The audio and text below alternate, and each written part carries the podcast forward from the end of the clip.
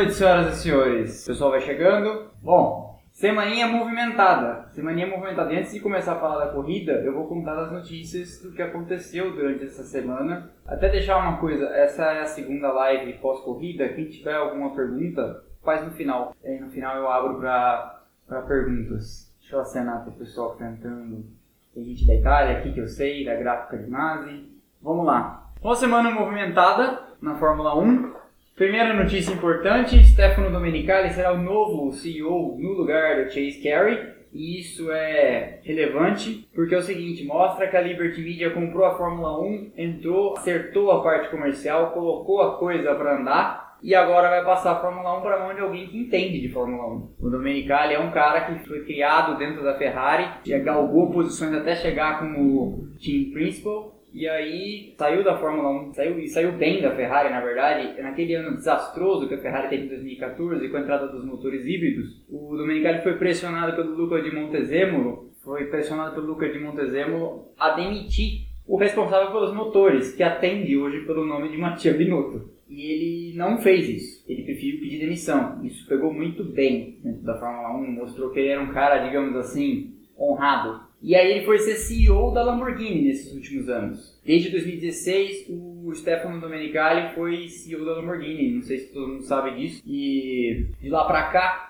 sempre orbitou o paddock, sempre apareceu por ali, mas nunca imaginou que, e, e, até quando questionado, sempre foi meio vago em responder o que faria nos seus planos futuros. Então essa é uma grande notícia. O Domenicali, apesar da Mercedes ter chiado um pouco, o Domenicali é um cara muito bem visto e a, e a vinda dele foi, foi mais, mais comemorada do que criticada. A Mercedes sempre vai criticar, mas é aquele negócio de fazer pressão no juiz para não tomar amarelo logo adiante, né? Claro que isso dá aso para teorias conspiratórias, afinal de contas, hoje quase a cúpula toda da Fórmula 1 é composta de ex-Ferrari. Jean Todt é o presidente da FIA, o diretor da parte esportiva da FIA é o Ross Brown, ex-diretor técnico da Ferrari, o Aldo Costa é um ex-diretor técnico da Ferrari, inclusive quem não ouviu ouvir o podcast da história da Ferrari, todos esses são nomes da história da Ferrari, Dominicali, Aldo Costa, Ross Brown, Jean Todt, é, deu um trabalho lascado para fazer, então eu agradeço quem assistir. E ficou muito bom. O pessoal elogiou. Então isso foi comemorado e hoje, como eu falei, dá aso a grandes teorias conspiratórias, afinal de contas, o, toda a cúpula da Fórmula 1 atual, até o Felipe Massa, que é presidente da comissão de kart da, da FIA, é um ex-Ferrari, né? Então, mas não, não acho que isso vai ser um problema. O Domenicali é um cara muito benquista, é um cara do esporte e é um cara muito inteligente. Agora que a Fórmula 1 tem a sua parte comercial mais ou menos acertada, ele dá um salve para mais gente que está chegando. É, tudo indica que nós vamos ter um período melhor aí para a chegada do novo regulamento. Também foi uma notícia, foi, uma notícia dessa semana que o Alonso disse finalmente ali daquele jeito dele, que se arrepende pelo episódio do GP2 Engine. Quem não sabe, é, no Grande Prêmio do Japão em 2015, se não me engano, em Suzuka, ele falou no rádio, no rádio aberto, gente chegando, dar mais um salve. Ele falou no rádio aberto que o motor da Honda era um motor de GP2. Suzuka não só no Japão como autódromo da Honda, isso pegou muito mal. E a Honda não perdoou o Alonso por isso, tanto que ele tem portas fechadas para correr com motores Honda na Índia até hoje. E ele que se arrepende. Nesta semana, estreia, eu não assisti ainda, é, vou assistir sozinho a partir de hoje, o seriado Fernando Alonso. Está na Amazon Prime. E o, seriado eu não comecei a ver ainda, mas estão falando que tem um lado bem humano do Alonso, assim. Aí eu não sei se o Alonso é humano, pra mim é quase um, um cyborg, né? Mas vou, vou assistir, vou começar a assistir hoje à noite. Quem já assistiu, conta aí se é legal. Eu vou gostar de saber. E só que ele disse que ele, ele, ele se arrepende de ter dito a história do GP2 Engine, mas ele não se ele, ele, não assume a culpa pelo desempenho ruim da McLaren nos anos Alonso, Honda, mas, e também não, não assume a culpa por um clima ruim consequência da saída dele ou não, depois que ele saiu com Sainz e Norris, são caras bem menos experientes e talentosos, eu acho que o Alonso é mais talentoso que eles dois, conseguiram resultados muito melhores. A McLaren, eu vou falar daqui a pouco aqui, está em terceiro no Campeonato de Construtores, né? Vamos pensar só no, no, no, no tudo, você vê que as coisas melhoraram. Também foi uma notícia da semana interessante, Racing Point nos noticiários de novo. A mais interessante delas é o seguinte: vocês sabiam que o Sérgio Pérez ficou sabendo que não ia ficar? Pelas paredes do quarto do hotel, eu achei que era uma especulação meio tosca, mas depois que eu vi fazerem essa pergunta para ele no Media Day na quinta-feira, e ele respondeu bastante aborrecido, é, parece ter um fundo de verdade aí. Ele estava hospedado no mesmo hotel, num quarto ao lado do Lawrence Stroll, seu pai, que estava falando no telefone com o advogado em Londres. E aí ele falou sobre termos contratuais do Vettel, valores, estava discutindo o valor, viu? Não sei se ele chegou a pôr o copo na parede, né? Mas ele ouviu, e aí ele se ligou, é, porque até e ele ficou chateado, bem chateado, porque a Racing Point estava segurando para ele que estava tudo certo. E aí nós já falamos aqui no passado que provavelmente foi acionada a cláusula daquele fail to comply, porque o Sérgio Pérez pode ter dado causa à rescisão contratual. Tinha uma multa pesada, mas ele contraiu o Covid-19, né? Então vamos dizer assim, ele falhou em cumprir a metade dele do contrato. Já falei sobre isso aqui, não vou falar de novo, mas enfim, essa é, essa é a questão. E ele estava falando nessa semana também na imprensa que estava bastante chateado que a Racing Point já está sonegando informação. Isso é uma coisa normal. Toda vez que, o,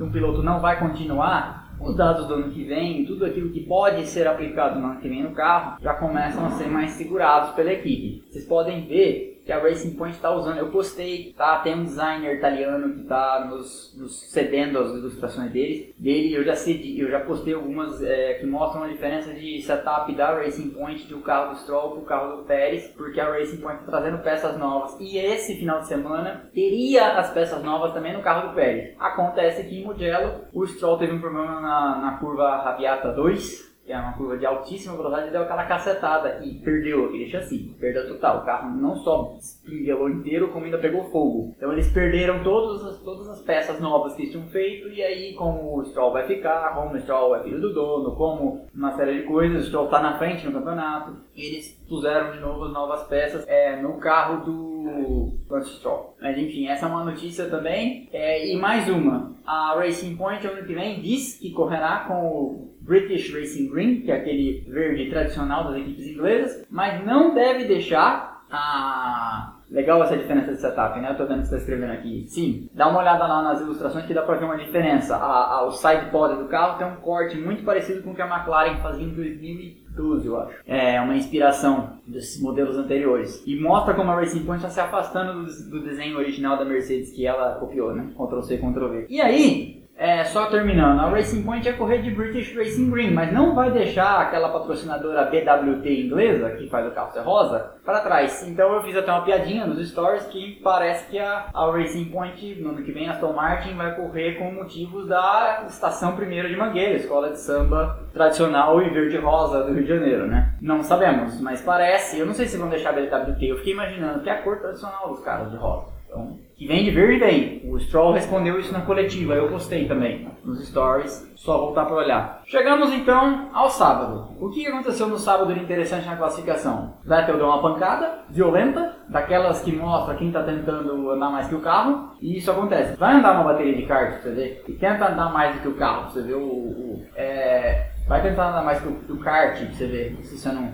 eu já tentei andar mais que o kart e quebrei a costela duas vezes, by the way. Mas o Vettel deu aquela cacetada e aí ficou pelo Q2 mesmo, pelo menos passou pro Q2, né?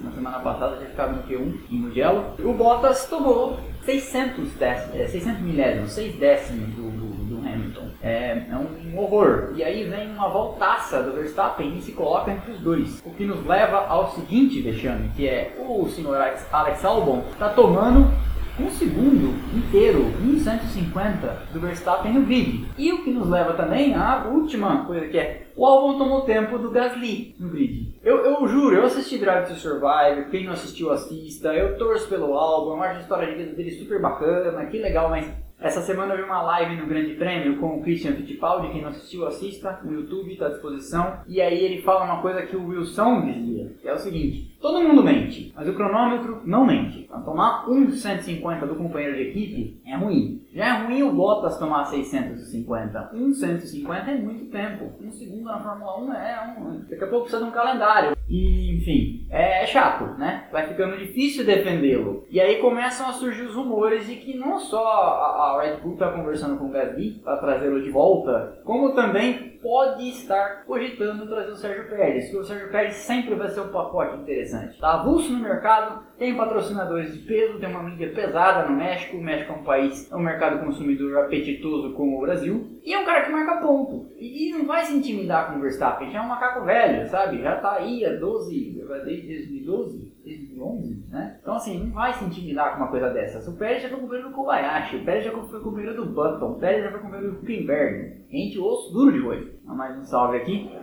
Enfim, eu, tento, eu, vou tentar falar menos enfim. Tá? Na live passada eu falei muitos enfim, depois no podcast. Ah, essa live vai virar podcast, vocês já sabem, né? Não sabem, tá sabendo agora. Ela vira podcast, você ouvir depois. E é isso. Outra coisa que eu achei interessante ontem na classificação é que eu não entendi que o Lance Stroll, mesmo com. Se alguém entendeu, pode falar aí. É... Por que, que o Lance Stroll foi tão mal? Porque o Pérez, mesmo com o setup velho do carro, de configuração de peças, né, os updates, ficou na frente, bem na frente. O, o Stroll não foi nem ao Q3, eu não sei o que aconteceu. Tá, foi mais isso. Esse é o fechada, passada de régua do sábado. No domingo, largada, aconteceu o, o o tema do Hamilton, da punição do Hamilton foi anterior à largada, eu vou falar na sequência aqui, porque eu tô, vou seguir a sequência da corrida, né? Na largada o Bottas mostra que é Juninho, porque até aquela reta imensa para pegar o vácuo, e aí ele consegue se atrapalhar lá na freada lá na frente, pisa na parte do concregrama lá, e aí traciona pior, e o Hamilton consegue retomar, sai na frente.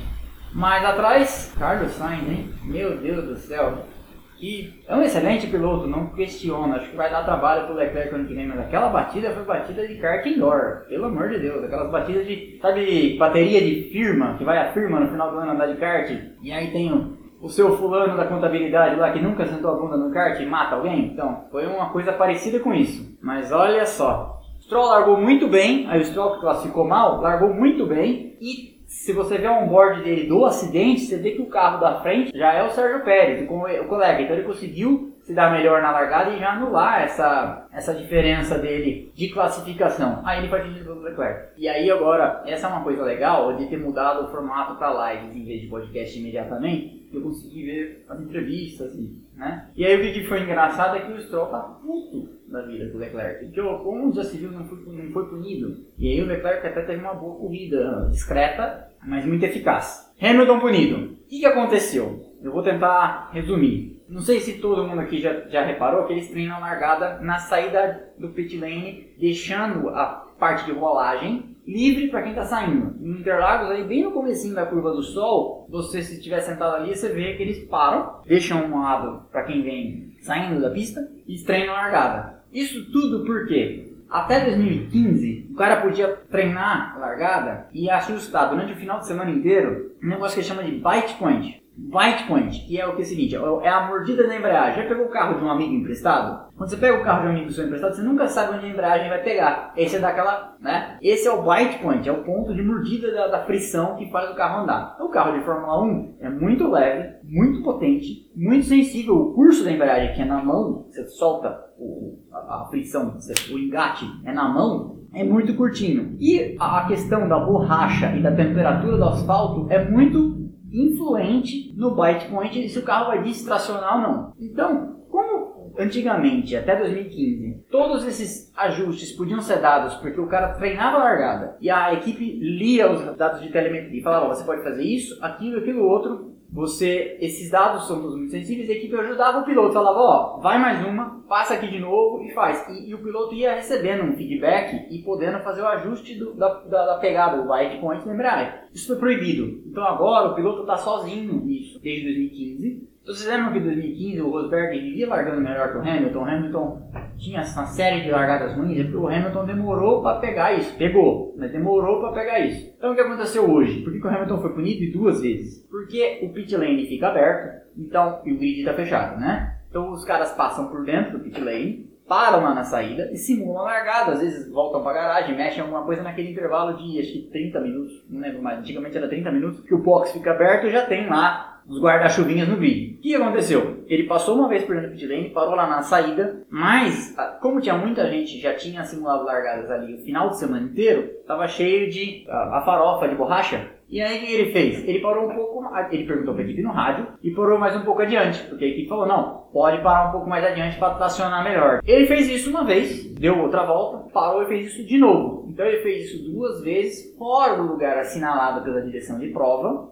para fazê-lo e aí então recebeu duas punições. Tá bravo, falou que estão tentando pará-lo e não sei o que, mas aconteceu. É, a regra é para todo mundo, inclusive pro ex-campeão a caminho de hepta e a caminho de ser o maior da história. Lamento dizer. É, e aí ele vai reclamar, como todo mundo vai reclamar, na, igual no pênalti, né? Você nunca viu o juiz voltar atrás no pênalti, mas ele, o jogador dá aquela reclamada porque quem sabe se tiver um lance duvidoso mais adiante.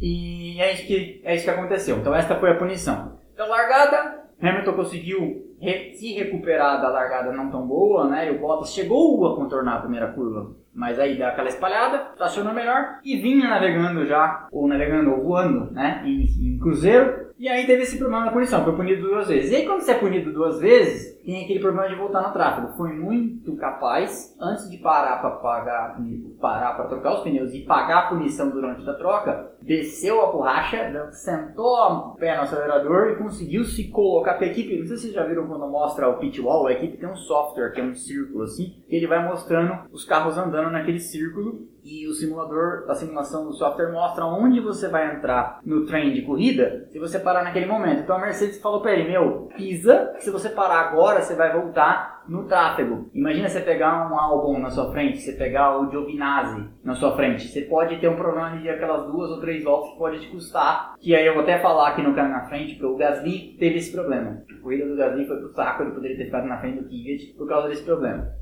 Punido o Hamilton, essa foi a, a explicação. E, e vamos dizer assim, né? É, não foi, não tem mais muita coisa a se comentar sobre a corrida. Tipo, Pérez passou o Ricardo, uma grande ultrapassagem, e essa, essa ultrapassagem é meio simbólica da briga ali da, da, da para ser a terceira força, né? Fez uma boa ultrapassagem. Eu acho que o Pérez voltou a brilhar depois que ele descobriu alguma coisa sobre o futuro dele no ano que vem, que ele não pode falar, que abre a janela. Será que estamos falando de Red Bull? Ou Haas, né? Eu acho que for, eu acho que o Sérgio Pérez é um grande candidato a correr na Haas no lugar do Grosjean, mas não sei, é uma especulação, ninguém tem essa informação. E seria uma boa aquisição para a Red Bull, que aí correria o ano que vem na AlphaTauri com Gasly e Albon, vamos ver se o Albon se, né, o Albon se recuperaria, mas isso é uma má notícia para quem torce pro Sérgio Sete Câmara subir para AlphaTauri. De qualquer forma, é, ó, quem tá mandando pergunta, faz no final, tá? Eu não tenho condição de sair do. Eu tenho, um roteiro aqui para não me perder. Faz no final. Então é isso, é, a corrida foi mais ou menos. E eu gosto de. Vou falar mais algumas coisas, por exemplo, a briga ali do, do pré-primário entre Norris, Russell e Albon. E aí eu, eu fico frustrado, porque o Albon demorou um parto. Na verdade, ele só conseguiu passar o Russell porque o Russell deu aquele vacilo. E o Russell, que todo mundo festeja, vamos deixar bem as coisas no seu devido lugar,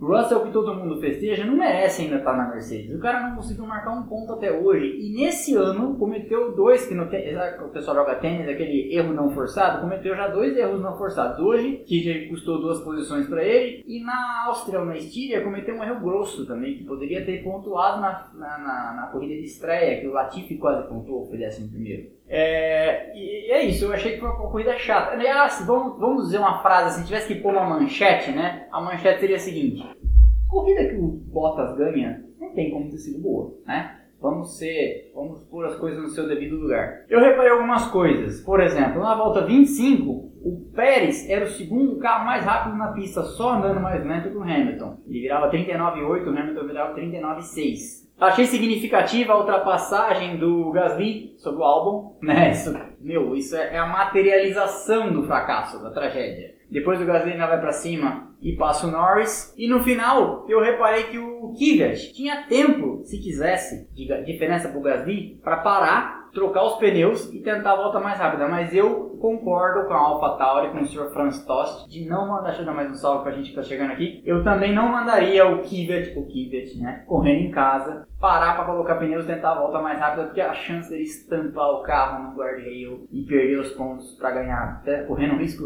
para ganhar mais um ponto, perder oito pontos, seria muito grande o risco, então é melhor deixar quieto, deixa esse ponto ir. E aí, ah, e detalhe, né? A AlphaTauri contou mais que a Ferrari, né? Eu já tinha falado alguns podcasts atrás, não sei se foi na live passada, que a Ferrari que se cuidasse, porque ela corria o risco de ficar com sétima força nesse ano.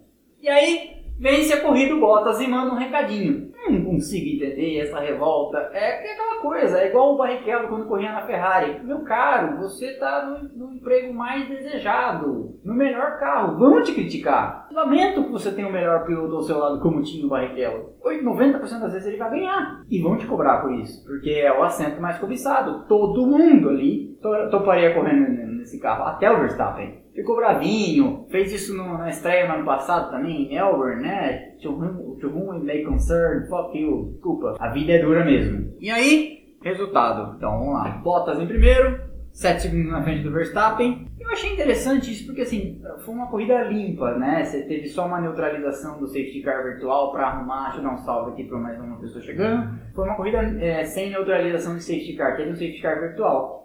Foi tão ruim o Verstappen chegar 7.7 atrás, né? Tá certo que é 7.7 atrás do Bottas, né? E o Bottas é aquele cara que toma 6 décimos do Hamilton. Mas em corrida o, Vettel, o Bottas não perde tanto ritmo assim pro Hamilton. Então, falando aqui, talvez fosse o Hamilton em primeiro, o Bottas também um salve para a galera que chegou aqui. O, o Verstappen talvez só chegaria, só chegasse 10 segundos atrás do, do Hamilton. Não é, não é o fim do mundo, né? Já vimos coisas piores acontecendo. Vamos lembrar que em 92 o Mansell colocava antes da primeira parada 25 segundos na McLaren do Senna, né?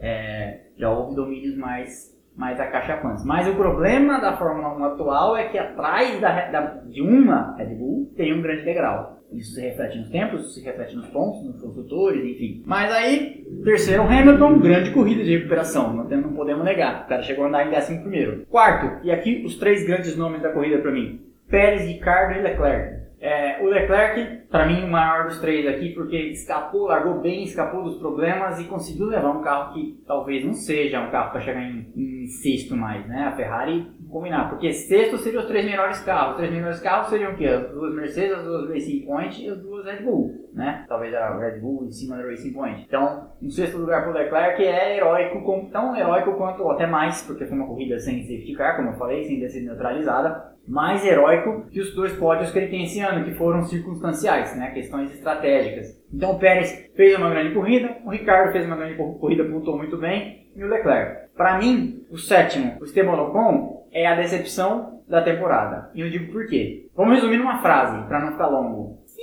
o Ocon tá apanhando de um cara joia como o Ricardo, vocês imaginam o que o Alonso vai fazer com ele no ano que vem? Eu nem acho, em termos de velocidade, o Ricardo é tão inferior ao Alonso. O problema é o psicológico, né? O Ocon é um, não é, é um Juninho ainda, né? E o Alonso é um macaco mais velho. Vai moer com, com o Ocon que vem. Eu, se fosse o Ocon, já estava conversando com outra equipe já, porque não vai fazer nada bem para a carreira dele tomar um vareio. Eu, eu torcia pro Ocon ser nesse ano o que o Leclerc foi pro Vettel ano passado. Dá um calor no cara experiente para fazer o cartaz dele, para ou enfrentar o Alonso. Eu falei isso no primeiro pós-corrida do ano na Áustria, ou na Estíria faz um grande cartaz para esperar o Alonso, pelo menos, já com o terreno mais dominado. Porque se você vai mostrando que o time é seu, coisa que vai acontecer com o Sainz ano que vem. O Sainz chega ano que vem na equipe do Leclerc, entenderam? Não é uma coisa meio... E, agora, tipo, não. Na verdade, a Renault tá esperando chegar o primeiro piloto, porque quando sair o Ricardo não tem primeiro piloto, né? O Ocon não se mostra um cara habilitado a isso, pelo menos até aqui. Tá certo, faltam sete corridas ainda, mas acontece vai comer, vai comer com farofa. É o que eu acho. Oitavo e nono, as duas AlphaTauris pontuando. É, eu falei besteira, na verdade a Ferrari fez 8 pontos com Leclerc e as duas AlphaTauris somadas fizeram 6, né? 4 com o Kvyat em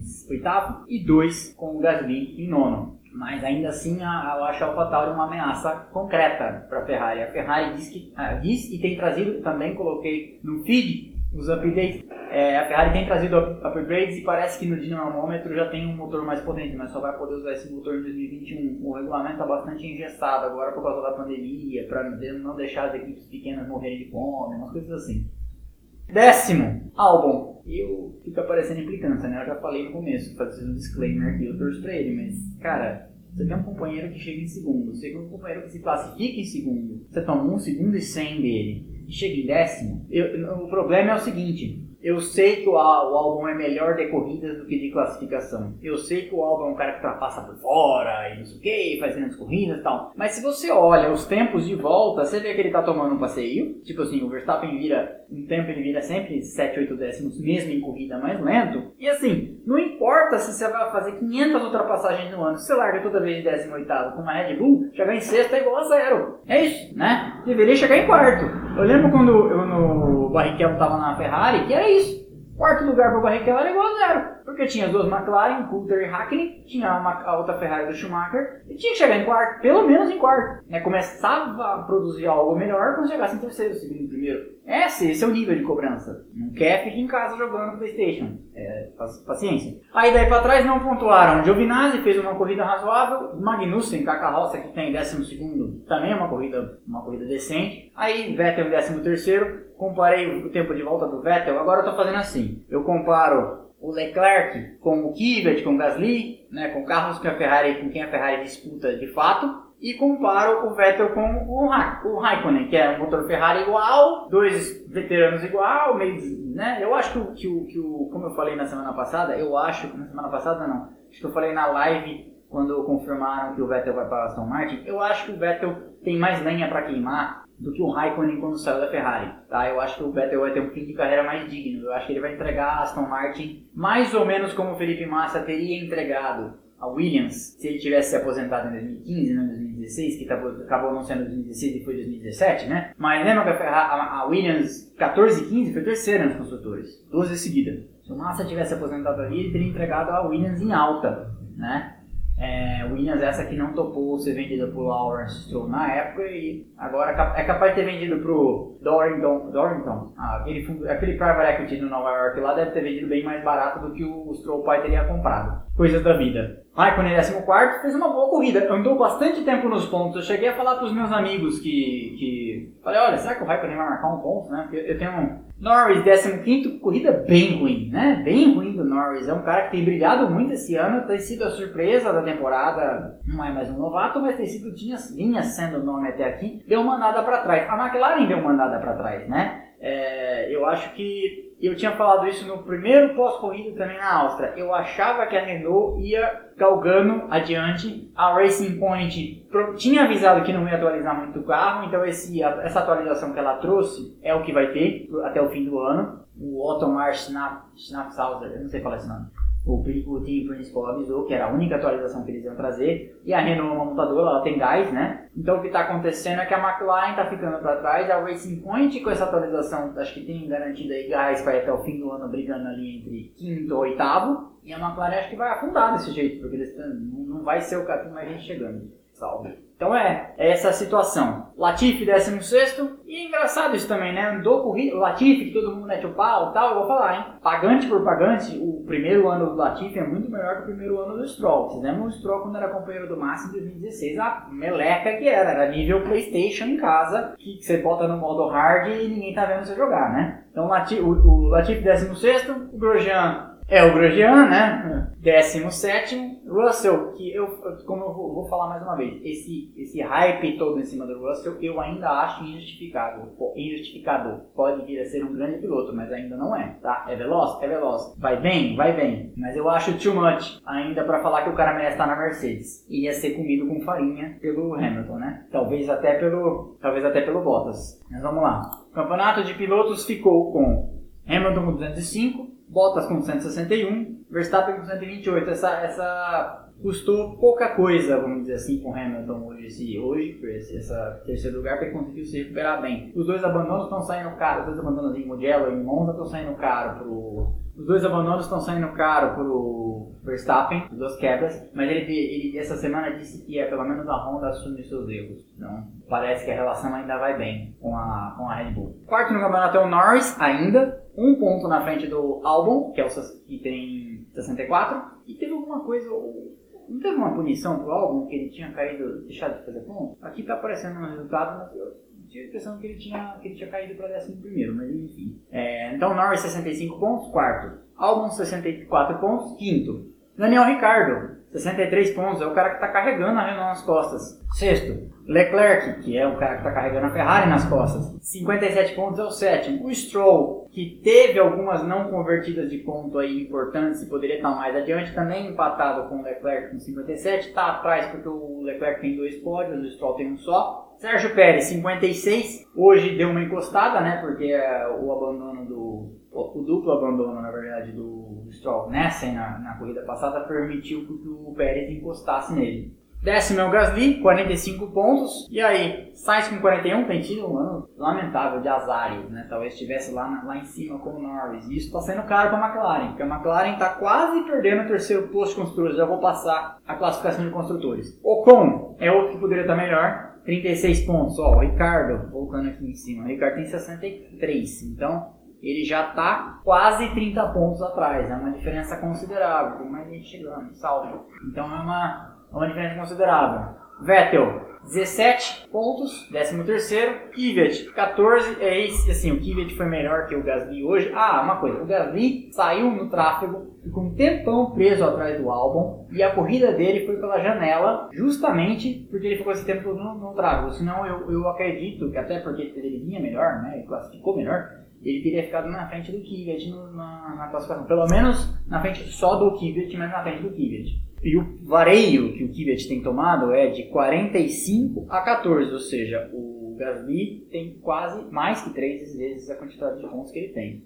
E 15 vai sempre ficar aqui o Huckenberg com 6 pontos pela sua, sua aparição, o Raikkonen com 2, 16 o Giovinazzi com 1, é, Giovinazzi com 1, 17 e o Magnussen, Giovinazzi com 2, desculpa, 17 o Magnussen com 1. Daí pra frente todo mundo zerado. Latifi, Russell e Grosjean nesta ordem. Campeonato de Construtores da Mercedes 366 em primeiro. A Red Bull em segundo 192. É, a Red Bull em segundo com 192. Aí a McLaren. Aqui aperta. A McLaren em terceiro, 106. A Racing Point quarto, 104, 2 pontos. A Renault só um pouquinho atrás com 99, ou seja, um, um, um sexto lugar que já encosta.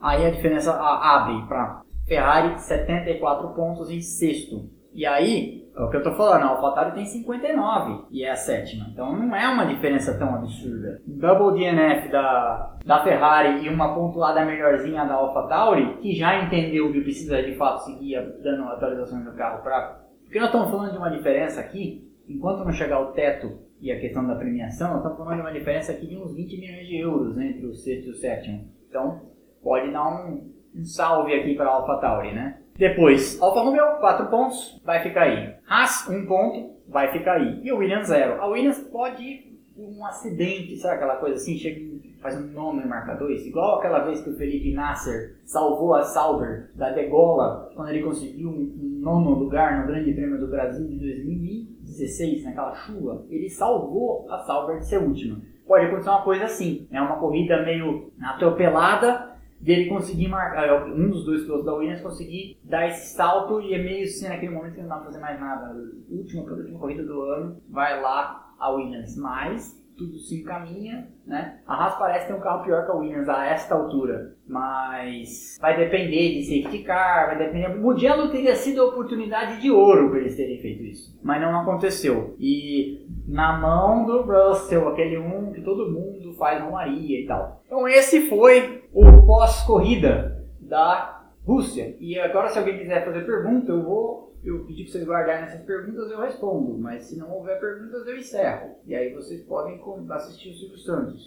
Alguma pergunta, pessoal? Se não, vou editar, transformar este, esta live em podcast e aí vai estar disponível. Este vídeo da live também fica disponível na Instagram TV do canal e vocês podem, vocês podem assistir pontos que o Hamilton levou na carteira podem influenciar na participação dele em Nürburgring? Então, não porque os pontos foram revogados, tá? É, o que aconteceu? A FIA revogou, ela atribuiu os pontos ao Hamilton na carteira, mas depois ela revogou. Por que ela revogou? Porque ela ouviu o rádio e viu que o Hamilton não teve culpa. Ele foi instruído pela equipe, ele falou, posso parar um pouco adiante do lugar demarcado e fazer o teste de largada, treino de largada? E a Mercedes falou, pode fazer. Então o que ela fez? Ela parece que deu uma, deu uma multa em dinheiro para Mercedes e não resolveu não punir o Hamilton esportivamente, porque afinal de contas ele não fez nada antidesportivo. Hamilton poderia mais, esperar mais algumas voltas para o pit? Parece que não. Ele já estava com. Já, é, os tempos de volta dele já estavam começando a embarrigar já. Eu acho que ele não conseguiria, não. É, até porque você vê que não foi. Que não foi uma, uma, uma tática ruim, né? Ele não ficou lá no, no final se arrastando com falta de bola. Ele reclamou, né? Mas não foi uma coisa tão ruim. Na minha opinião, o Russell é esse piloto todo. Eu meio que já falei aqui. É um grande piloto, é muito veloz, mas eu acho que o hype em cima do cara é exagerado. É, é, ele ainda não fez aquilo tudo que estão falando que ele é capaz. Ele pode ter feito nas categorias anteriores, mas chegar é, Fórmula 1 é diferente de categoria de base, né? Então achei uma manobra do Sainz hoje muito estranho.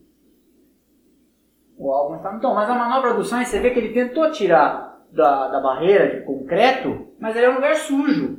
Nível de aderência daquele lugar não é o mesmo, entendeu? Então você não pode esperar que o carro vai reagir da mesma forma. É até na de kart é assim, até na estrada é assim. Então foi, foi Juninho, um cara a essa altura na Fórmula 1 ter tanto tempo de janela, não, não ter uma. Não, imaginar que isso vai acontecer, né? O nível de aderência dali do asfalto normal da corrida da pista, de, de rolagem normal, não é o mesmo. Acha que o Norris pode ficar na sombra do Ricardo no ano que vem? Então, a minha esperança é que não. A minha esperança é que o Norris não sucumba. Vocês ouviram? Vocês conseguiram ver a pergunta? Acha que o Norris pode ficar na sombra do Ricardo no ano que vem? Eu acho que o Norris tem muito mais condição de fazer algo que o Ocon não está conseguindo fazer esse ano, entendeu? Porque o Ocon está sendo jantado com farofa, o que eu falei que vai ser jantado com farofa, sobremesa, pudim, refrigerante, pelo Alonso. Porque o Alonso é um cara muito mais casca e muito mais demolidor de psicológico de coleguinhas. Que equipe você acha que o Pérez pode ir no ano que vem? Eu acho que as alternativas realistas são Haas e Red Bull. É, a Red Bull seria mais 10%, 90% de chance na Haas porque é uma equipe que precisa de grana, é uma equipe que precisa de um pontuador constante e a Red Bull vai ficar numa saia justa, então todo mundo especula que isso pode acontecer. Mas é uma saia justa porque ela gasta rios de dinheiro para ter um programa de jovens pilotos, ela vai contratar um cara de fora. A última vez que a Red Bull contratou um cara de fora foi o Mark Webber, quando ela estava ainda estruturando tudo. Quando os pilotos de desenvolvimento dela eram Christian Klein, Scott Speed, é, o Vettel, que não tinha nem chegado na Fórmula 1, então era uh, Vitor Antônio Liuzzi, lembra desses caras? Esses caras eram os dois de desenvolvimento dela, não tinha uma prata, um cara hardcore, ela tinha. Aí ela colocou no primeiro, no primeiro ano, no segundo ano, Coulter e Weber, que era para ter dois caras experientes para estruturar aquele negócio, né? Porque não adiantava você colocar dois adolescentes lá. Não pode ter dois Kvyat correndo com um carro, o que você quer desenvolver. Beleza? Então é isso, galera. Obrigado. Até semana que, semana que vem. Ah,